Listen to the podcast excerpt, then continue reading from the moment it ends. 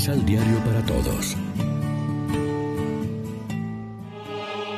Proclamación del Santo Evangelio de nuestro Señor Jesucristo, según San Lucas.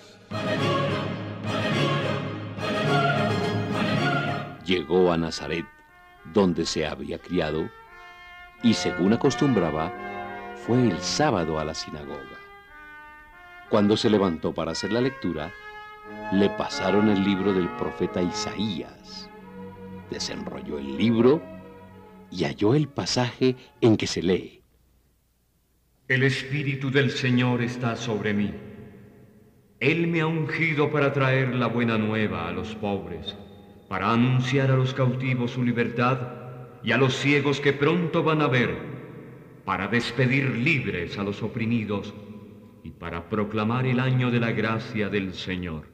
Jesús entonces enrolla el libro, lo devuelve al ayudante y se sienta.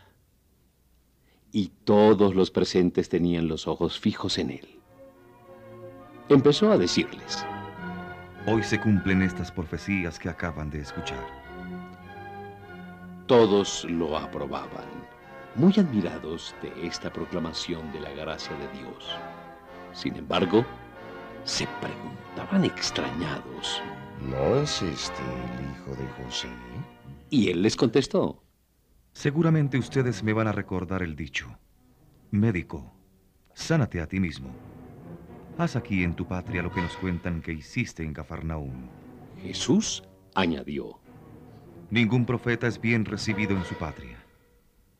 Créanme que había más de una viuda en Israel en los tiempos de Elías, cuando durante tres años y medio el cielo no dio lluvia y un hambre grande asoló a todo el país.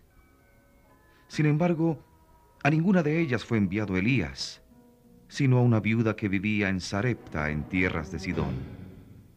Había también más de un leproso en Israel en tiempos del profeta Eliseo. Con todo, ninguno de ellos fue sanado, sino Naamán, el sirio. Al oír estas palabras, todos en la sinagoga se indignaron. Se levantaron y lo arrastraron afuera de la ciudad, llevándolo hasta un barranco del cerro en el que está construida la ciudad, para arrojarlo desde allí.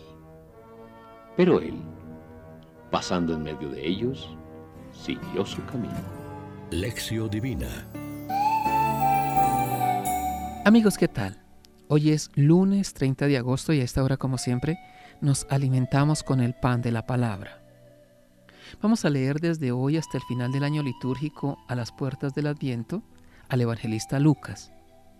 Y empezamos con una escena bien significativa, programática, que se puede decir que da sentido a todo el ministerio mesiánico de Jesús.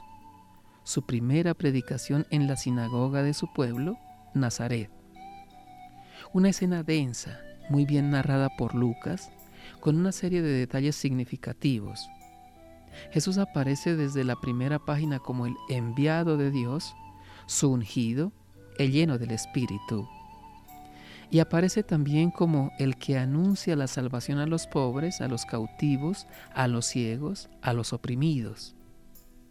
Lucas va a ser para nosotros un buen maestro para que sepamos presentar a Jesús también a nuestro mundo de hoy como el Salvador de los pobres. Me ha ungido y me ha enviado para dar la buena noticia a los pobres. La admiración primero y el rechazo y la persecución después son ya desde el inicio la síntesis de las reacciones que Jesús va a suscitar a lo largo de su ministerio, acabando en la cruz.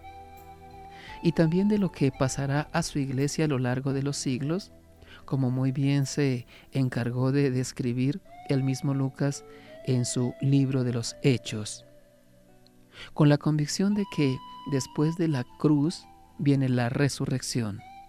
Pero mientras tanto, no nos extraña que fracasen muchos de nuestros esfuerzos, como fracasó Jesús en muchas ocasiones. Jesús es en verdad el año de gracia que Dios ha preparado para la humanidad al enviarlo como Salvador y evangelizador. Ojalá también nosotros lo miremos como sus paisanos al principio.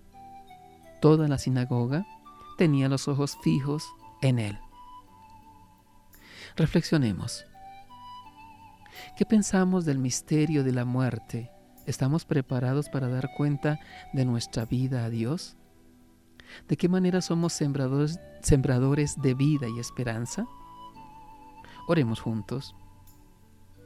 Gracias Señor por el don de nuestra fe que nos lleva a reconocerte en el amor y en el ejercicio continuo de la caridad. Ayúdanos a ser santos desde ahora para llegar a la gloria de la vida eterna. Amén. María, Reina de los Apóstoles, ruega por nosotros.